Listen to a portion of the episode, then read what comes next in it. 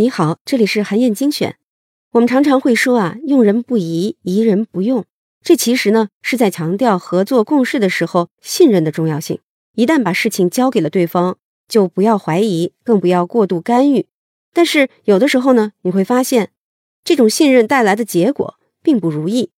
对于这种现象啊，高效的组织都是圆的。这本书的作者，哈佛大学研究个人和组织智能的资深教授戴维·珀金斯。他是这么解释的：“他说呀，在现实生活里，越是彼此熟悉、经常合作的人，越是容易过度信任对方。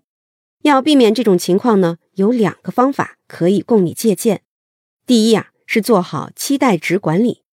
很多问题的出现呢，都来自于合作双方在期待值上的差异。比如啊，你想做件东西，你突然想到之前认识的一个人啊，可以帮忙，但是呢，你去请他帮忙的时候，并没有说。”自己会支付报酬。几天以后啊，这个人把你要的东西给了你，还顺便说：“哎，我这是友情帮忙，捎带手做的。”你接过来一看，发现东西质量很一般，完全没达到你的期望。所以你看，你和他的期待值是不一样的。你期待的是一个正式的商业项目的质量，而他理解的呢，是一个帮忙性质的免费项目的质量。如果你能提前对他做好期待值管理，事先对标好你想要的质量、希望完成的时间、你会支付的报酬等等，这样的结果大概率会让你满意。如果你能够在事先把这些要求写成文字备忘，那就更好了。第二呢，是要做好过程管理。很多问题啊，是来自于熟悉的人之间合作的过程容易模板化，于是呢，就忽略了可能发生的各种意外情况。比如，你把一个项目交给了自己很信任的合作伙伴去做。你们之前已经合作过很多次了，你觉得已经对他很了解了，甚至都能脑补出来他具体会怎么完成这个项目。可是快到任务期限的时候，他突然跟你说家里出了点急事儿，耽搁了进度，项目赶不出来了，非常抱歉。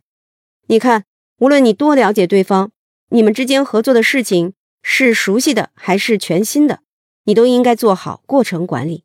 跟合作伙伴提前约定好定期的检查节点，过程里呢还要保持密切的沟通，甚至啊你还应该提前安排好备用方案。对于成熟的职场人来说，在日常的业务里做到期待值管理和过程管理其实并不难，但怕就怕遇到熟人合作，就很容易忽略掉这两点。希望大家都能够认识到信任和过度信任之间的差别。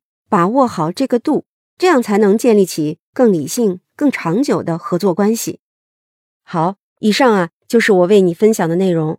我在阅读资料里为你准备了本期音频的金句卡片，欢迎你保存和转发，更欢迎你在评论区留言分享你的精彩观点。韩燕精选，明天见。